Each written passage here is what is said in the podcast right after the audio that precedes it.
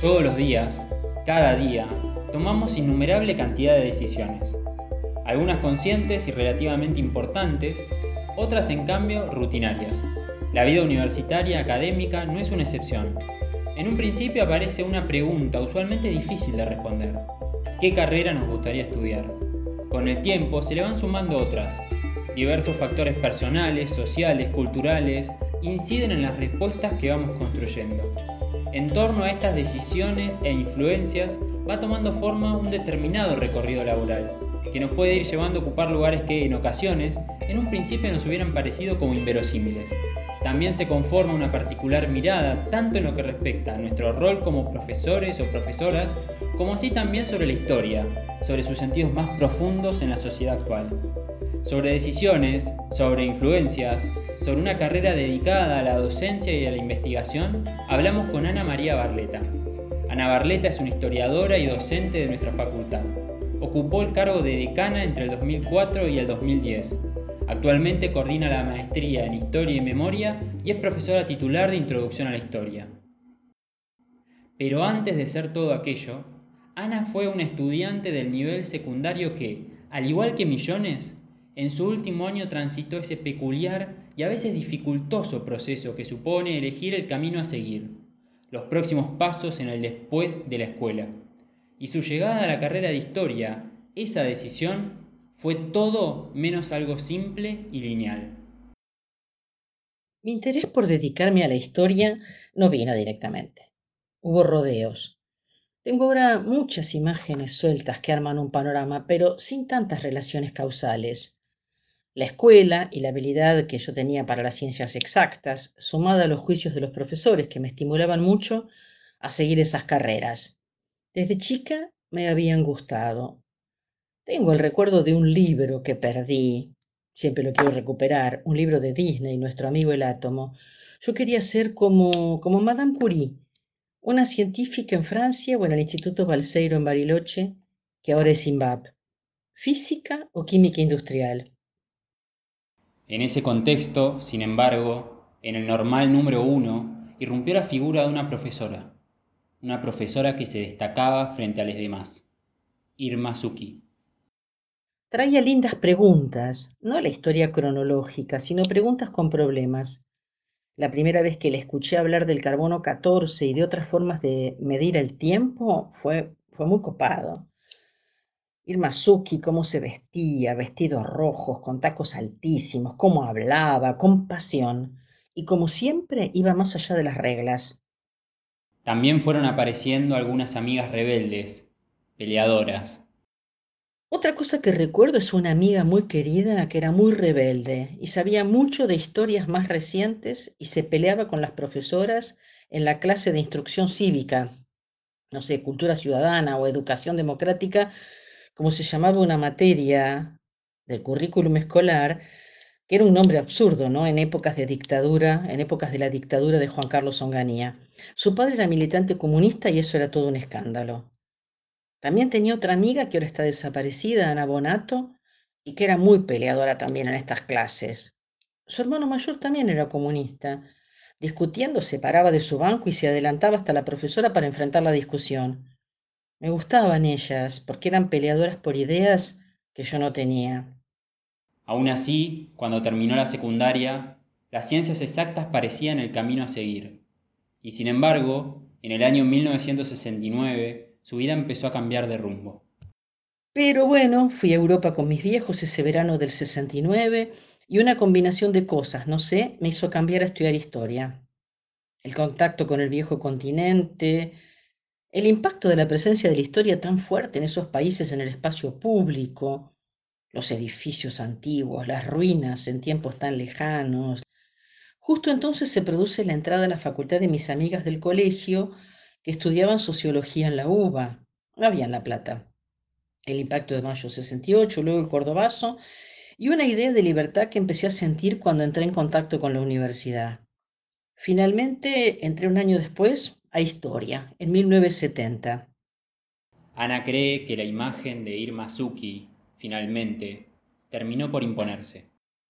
Una mujer diferente, una profesora diferente. Ella también era comunista, aunque no lo sabíamos sus alumnas. Una vez en la escuela, sería 1965 tal vez, hubo un problema con ella. Los padres se quejaron por las cosas que ella nos decía y las cosas que nos hacía estudiar.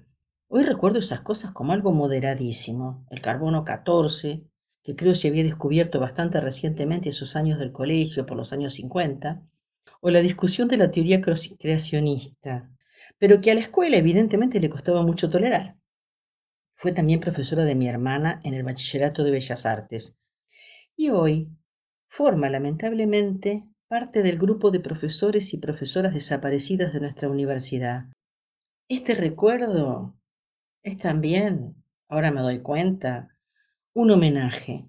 Y me da gusto pensar que casi seguramente fue por ella que estudié historia dentro de ese conjunto de circunstancias convergentes. Ya como estudiante de la carrera de historia, a esa influencia decisiva prontamente se le fueron sumando otras.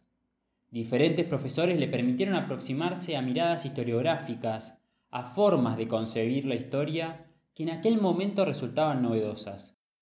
Ural Pérez fue el primer profesor que nos conectó desde el ingreso con la historia social y nos hizo leer a una autora, Eileen Power, una mujer historiadora que actualmente fue reivindicada como pionera por Dora Barrancos en un trabajo esclarecedor que damos a leer a los ingresantes, Género, Sociedad, Historiografía. Con Ural también leíamos a Fernand Brodel y a Pierre Vilar, historiadores franceses que tuvieron gran influencia en los modos de pensar la renovación de la historia política de acontecimientos relevantes. Atención que estoy hablando de 1970, cuando esos autores no eran leídos en la carrera, ya que tuvimos en los años siguientes una formación muy tradicional, sobre todo en historia argentina. Eso lo recuerdo como una primera influencia de un profesor no convencional, anarquista y a la vez también próximo al radicalismo, que en 1975 fue cesanteado y también tuvo que vivir la tragedia de tener una hija desaparecida. Otro profesor muy recordable fue José Panettieri, un profesor socialista en su cátedra de Historia Moderna y quien, por su apego a la historia de los trabajadores, era una rara avis en el medio de una tradición de historia política de las élites. Joaquín Pérez, en Historia Contemporánea, con esa materia me recibía en 1979, en momentos en que se producía la revolución islámica en Irán, que me atreví a comparar en ese último examen con la Revolución Francesa.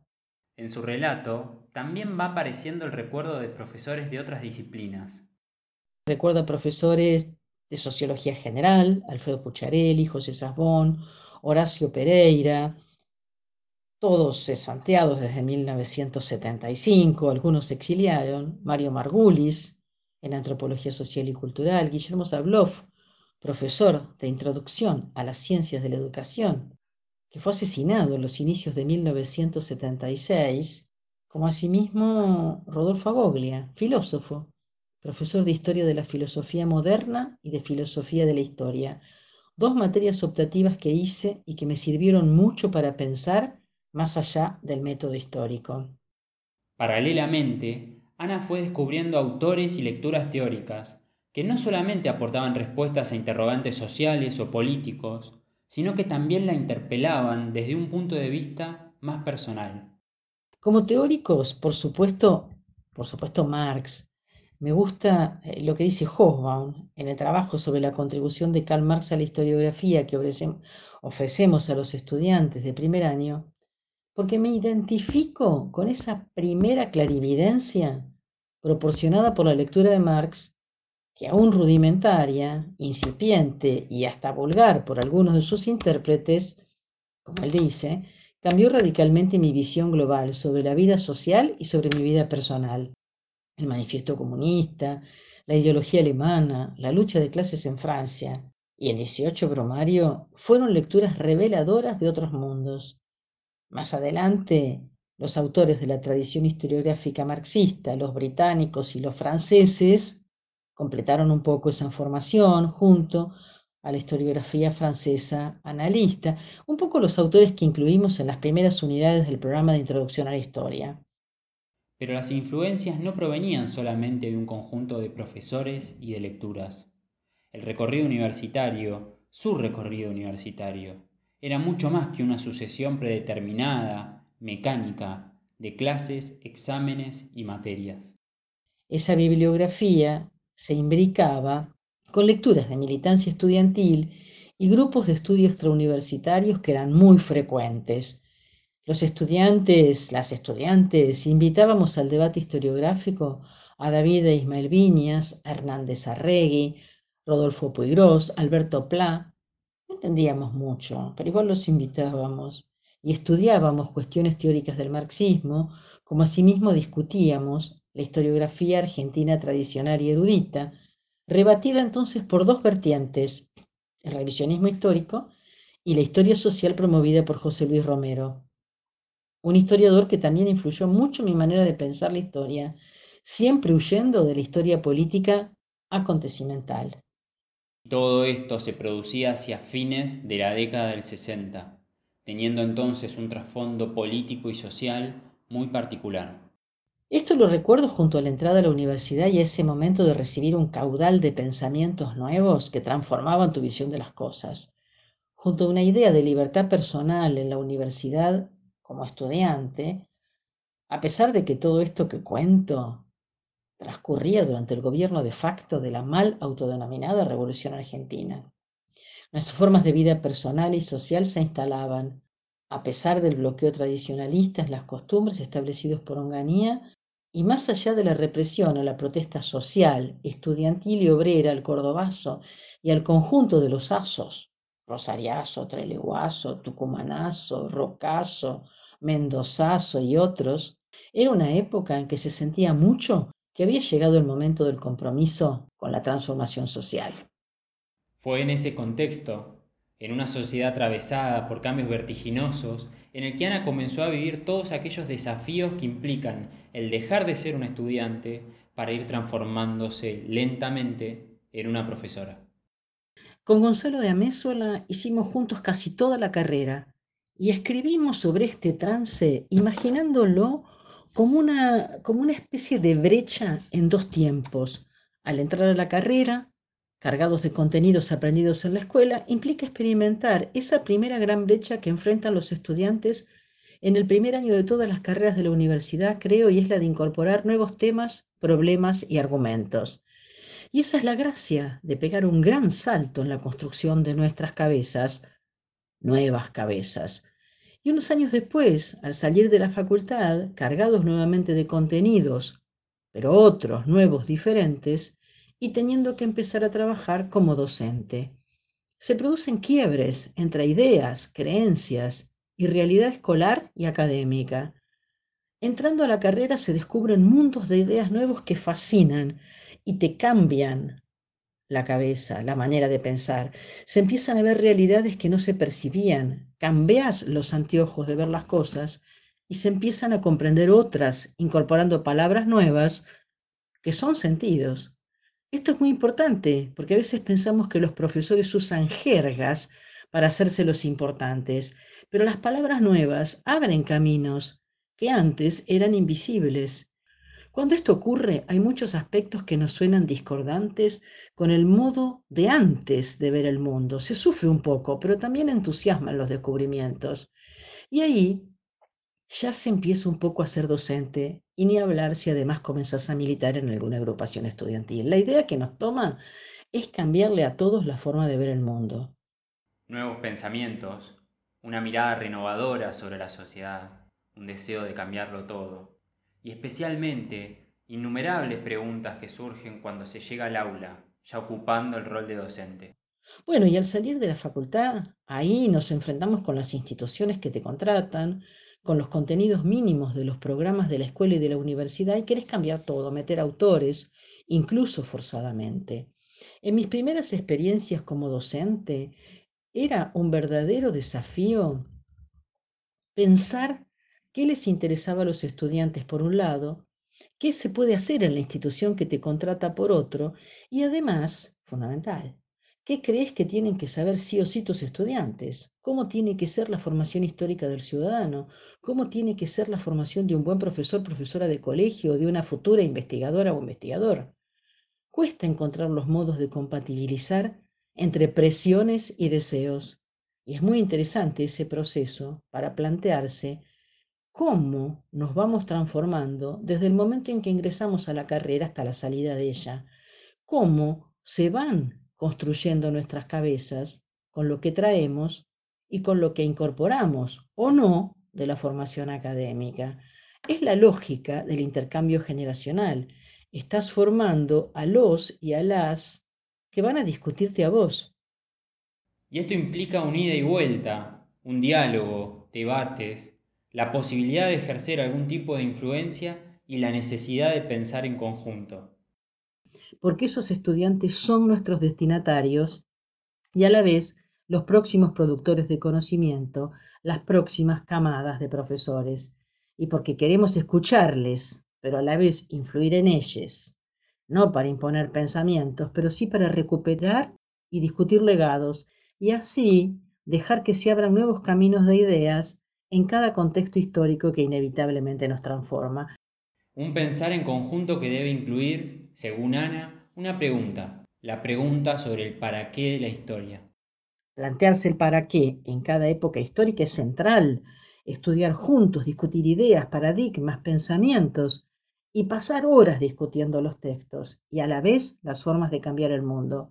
No es perder tiempo, nos hace mejores y nos proporciona sentidos a nuestro trabajo en una institución que tiene que renovarse permanentemente con nuevos discursos y prácticas, pero a la vez tiene que poder lograr una vida mejor adentro y afuera de la institución. De manera paralela a su trabajo como docente, Ana comenzó a incursionar en el terreno de la investigación. Para mí era necesario poder estudiar acontecimientos recientes que dieran luz sobre la tragedia argentina. No me sentía bien dedicándome a cosas muy pretéritas. En la carrera predominaban las tendencias más de historia económica o historia social dura, bastante dependiente de la historia económica, incluso hasta la historia de la clase obrera era analizada desde un punto de vista bien economicista. Las ideas como las interpretaciones sobre el pasado reciente era algo que habían empezado a estudiar los colegas de letras, los sociólogos y filósofos, a los que les interesaba el mundo social contemporáneo y sus dilemas. A mí me interesaba promover la discusión crítica de las interpretaciones que se instalaban sobre los años 70 y sobre la dictadura militar en la época de la transición a la democracia, cuando ambas circunstancias, los 70 y la dictadura, desde el arraigo de la teoría de los dos demonios en la cultura política hegemónica, eran consideradas como dos grandes responsables de la falta de democracia en Argentina por su vínculo con las políticas violentas. Una serie de circunstancias sociales y políticas que se dieron hacia mediados de la década del 90 le dieron un impulso significativo a los estudios sobre el pasado reciente y la memoria. A partir de 1995-96 empieza a aparecer cierta apertura frente al momento de olvido e impunidad que habían consagrado las leyes de obediencia debida y punto final del gobierno de Alfonsín y los indultos a los perpetradores de violaciones a los derechos humanos por el gobierno de Menem. Este fue, como dice Ludmila da Silva Catela, una profesora de nuestra maestría en Historia y Memoria, un momento fértil, no solo para las interpretaciones políticas y el surgimiento de nuevos agrupamientos, como los hijos de desaparecidos, sino también para la escritura de la historia, a lo que contribuyó la aparición de nuevos testimonios, entrevistivos, los juicios por la verdad a los crímenes de lesa humanidad y la necesidad de avanzar en el estudio de la historia reciente argentina. El estudio de la historia reciente comenzó a ganar protagonismo en la facultad. También en la facultad en esa época se fue armando un clima más favorable a la historia reciente, entre otras cosas, por la instalación de la carrera de sociología, que siempre ha sido una excelente influencia para la historia Hoy es enorme la cantidad de investigadores e investigadoras que se dedican a la historia reciente y la memoria.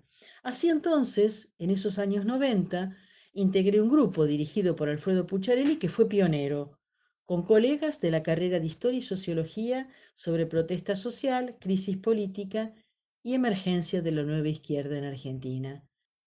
Sin embargo, solo en los últimos años los temas de historia reciente y memoria adquirieron mayor relevancia dentro de los planes de estudio de las carreras de historia.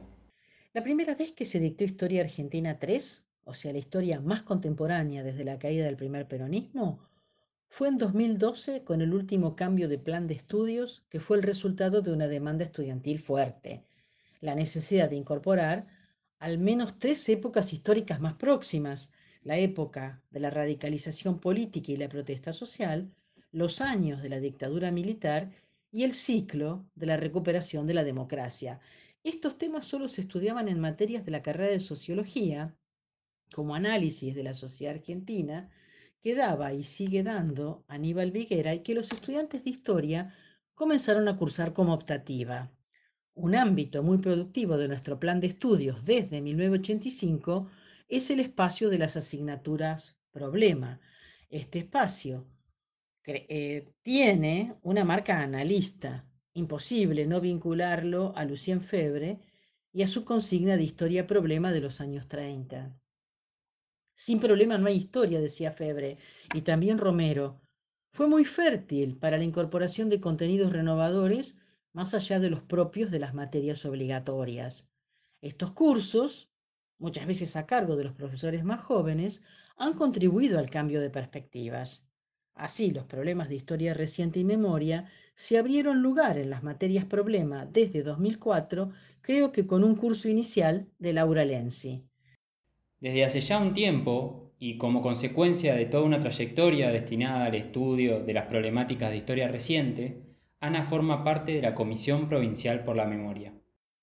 Formar parte de la Comisión Provincial por la Memoria de la provincia de Buenos Aires es un gran orgullo obviamente porque comparto ese espacio con luchadores como Adolfo Pérez Esquivel y Dora Barrancos, sus dos presidentes, la genia de Nora Cortiñas y otros compañeros y compañeras que provienen de organismos de derechos humanos, del sindicalismo, de la justicia, de diferentes religiones. Y además porque yo la integro desde 2014 como representante de la Universidad Nacional de La Plata por designación de dos presidentes de la universidad, ya que la comisión, desde sus orígenes, incluye a nuestra universidad entre sus miembros y miembros.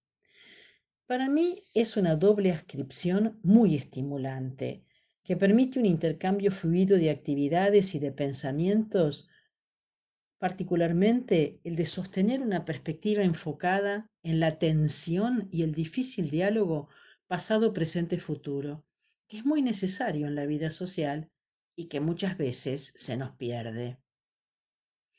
Porque la comisión, si bien gestiona y custodia el archivo de la Exdirección de Inteligencia de la Policía de la Provincia de Buenos Aires, DIBBA, que es uno de los archivos de la represión más importantes de la región, con gran valor documental para la investigación histórica y para la justicia, y esto nos orienta hacia épocas pasadas, otros programas de la comisión como el de Jóvenes y Memoria, el Comité contra la Tortura, el de Seguridad Democrática y el Museo de Arte y Memoria, nos conectan con vulneraciones a los derechos humanos del presente y con sujetos y sujetas padecientes hoy, que es muy necesario visibilizar si queremos una democracia más sustantiva. Nuestra facultad ha venido trabajando en conjunto con la Comisión Provincial por la Memoria desde que ésta fuera fundada en el año 2000. Así organizamos juntos varios coloquios de historia y memoria con especialistas de Argentina, Europa y América Latina, y la historia reciente se fue expandiendo como un enfoque significativo en nuestra facultad. Participamos de programas de capacitación y más recientemente del programa de sitios de memoria desde que nos establecimos en el predio del ex batallón de infantería de Marina 3, donde funcionó un centro clandestino de detención durante la última dictadura militar. Un producto de esta virtuosa asociación es la maestría en Historia y Memoria, que es un trayecto educativo de posgrado casi único en su género en Argentina y América Latina, que se consagra al estudio de procesos políticos altamente conflictivos desde la historia reciente y los procesos memoriales. Los archivos que alberga la Comisión Provincial por la Memoria poseen una gran potencialidad, para poder encontrar respuestas a preguntas vinculadas con nuestro pasado más reciente. Sería interesante aprovechar todavía más ese archivo fantástico de la DIBBA para la investigación junto a otra cantidad de fuentes que la comisión alberga, proporcionadas en La Plata por los juicios por la verdad, que arrancaron en 1998, y los de la segunda época de juicios de lesa humanidad desde 2006, que esperan a jóvenes investigadores e investigadoras para seguir fortaleciendo la escritura de la historia reciente. Y el estudio de nuestro pasado reciente, especialmente sus procesos más trágicos, puede hacer que una investigadora, como es el caso particular de Ana, se vea en la situación de poder realizar aportes valiosos en espacios usualmente considerados como ajenos a la disciplina histórica.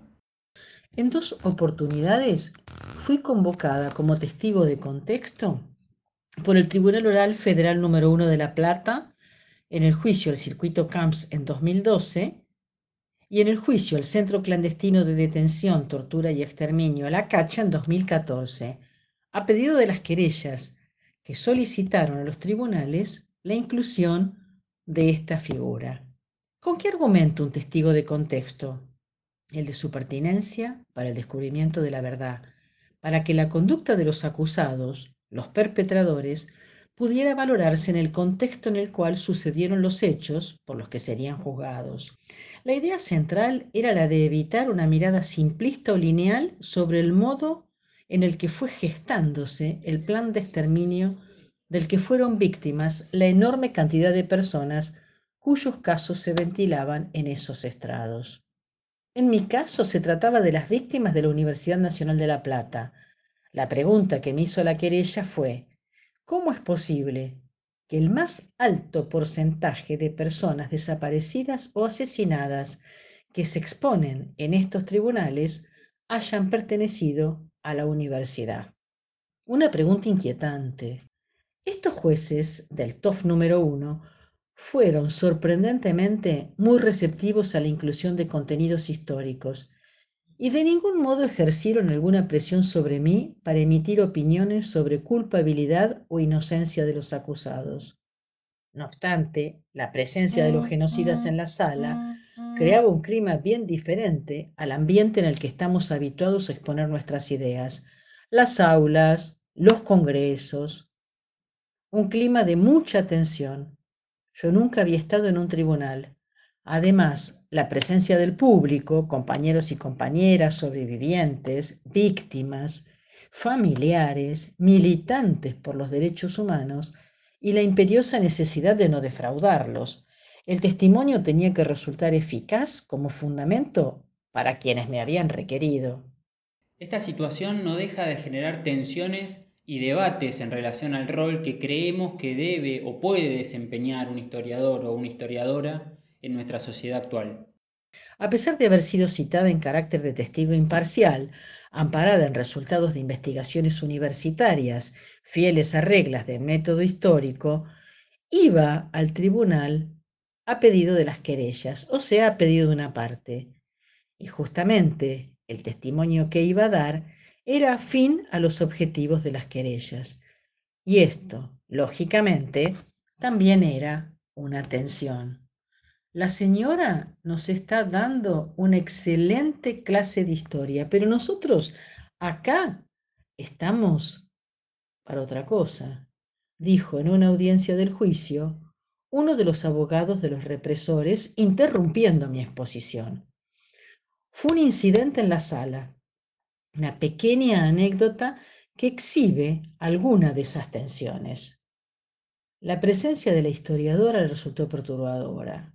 El abogado se resistía así a que en el estrado judicial se presentaran elementos que fueran más allá de las responsabilidades individuales de los imputados, enfrentando a la vez la estrategia de las querellas. De experiencias como esta surgen numerosas preguntas en relación a los vínculos que pueden establecerse entre la historia en tanto disciplina y el ámbito judicial. Desde las conexiones entre las profesiones del juez y el historiador, al estilo de Carlo Ginsburg, un libro muy atractivo que se lee en Introducción a la Historia, hasta la aparición de nuevas responsabilidades para la historia asociadas a la demanda social. ¿Por qué es necesario un testigo de contexto en juicios donde se juzgan crímenes colectivos? ¿Cómo es que somos testigos hoy si no fuimos testigos oculares de lo que ocurrió en los centros clandestinos de detención? ¿Acaso la magnitud de estos crímenes contra la humanidad toda cambia la noción de tiempo histórico?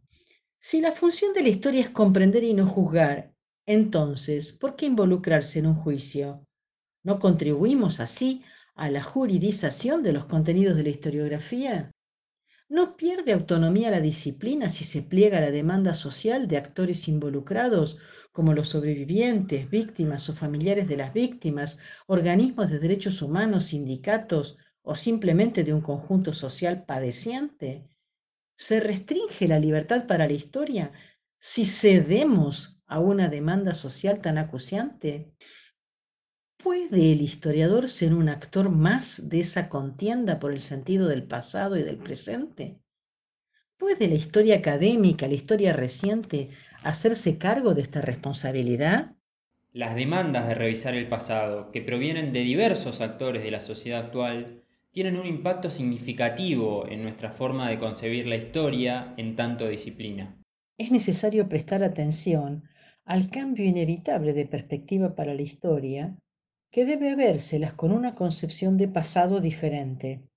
El pasado deja de estar solamente atrás para ponerse también delante del presente, demandado por exigencias sociales de reconocimiento y reparación por parte de víctimas de recientes grandes catástrofes, como asimismo del ninguneo profundo de su condición de protagonistas de la historia, como es el caso de las mujeres, las disidencias de género, las comunidades originarias, la negritud y tantos otros sujetos y sujetas que hoy claman por ser escuchadas y reparadas.